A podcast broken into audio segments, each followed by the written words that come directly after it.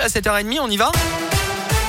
Et à la une de l'actualité, la suspension hier des cours à l'école de gendarmerie de Montluçon après la détection ce week-end de plusieurs cas de Covid. Au total, 1300 élèves et personnels de l'établissement ont été testés. Une cinquantaine de cas ont été relevés, tous vaccinés selon la montagne, puisque les aspirants gendarmes et les personnels de l'école sont tous soumis à une obligation vaccinale. Elle a noté que le conseil scientifique a publié hier des recommandations en vue des fêtes de fin d'année qui approchent à grands pas évidemment pour les réunions familiale.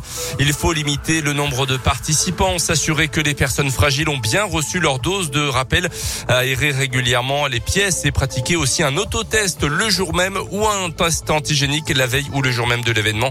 Les autorités s'attendent en effet à une augmentation des admissions à l'hôpital de patients en lien avec la cinquième vague euh, causée par le variant Delta. Un pic d'admission supérieur à 2000 par jour est attendu sous un niveau proche de celui observé lors de la deuxième vague l'automne 2020. À cela s'ajoute évidemment l'émergence du variant Omicron qui se répand, euh, qui se répand extrêmement rapidement. Dans l'actu en Auvergne, un supplément d'informations demandé hier par la justice clermontoise dans l'affaire du jeune homme grièvement blessé à la main par un coup de machette jeudi dernier dans le quartier Saint-Jacques. D'après la montagne, la demande a été formulée par l'avocat de l'agresseur présumé afin de trouver des empreintes digitales et génétiques sur le manche de l'arme utilisée. Hier, le suspect jugé en comparution immédiate a demandé un délai pour préparer ses défenses. Procès renvoyé finalement au 30 décembre prochain. Il a été maintenu en détention.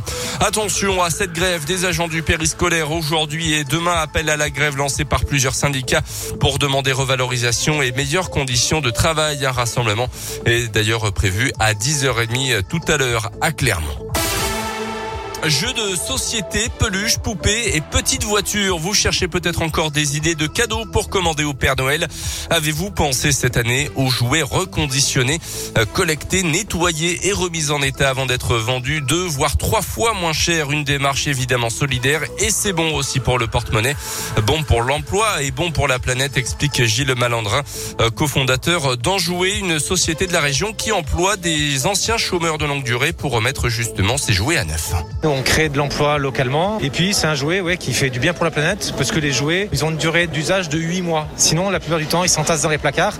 Et effectivement, trop souvent, ils finissent à la poubelle dans les ordures ménagères. Et les enfants de 3 à 6 ans ou moins, finalement, que le jouet une marque d'usage, ça ne le concerne pas. Il s'en fiche. Lui, ce qu'il veut, c'est un, objet qui fait rêver, qui fait jouer. on est là un petit peu pour montrer au grand public que c'est possible, euh, localement à côté de chez soi, trouver des acteurs comme nous qui peuvent euh, recycler les jouets et leur donner une deuxième vie pour euh, économiser les ressources et faire une action qui a du sens. Et vous pouvez déposer vos jouets à Emmaüs, à la Croix-Rouge ou encore dans les agences Simo Century 21 et sur le site engagement-solidaire.fr pour trouver des points de collecte également. La cérémonie d'ouverture des JO 2024 à Paris promet d'être exceptionnelle. C'est ce qu'ont annoncé en tout cas hier les organisateurs. Elle se tiendra en effet pour la première fois de l'histoire en dehors d'une enceinte sportive sur la Seine carrément sur un tracé de 6 km de long. Une partie des quais de Seine à Paris sera accessible gratuitement à 600 000 personnes.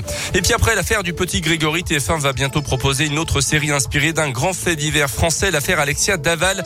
Le tournage a débuté en région lyonnaise. Selon plusieurs médias au casting, on retrouvera deux acteurs de Demain nous appartient, Liam Batty et Maud Baker, qui joueront respectivement Jonathan et Alexia Daval.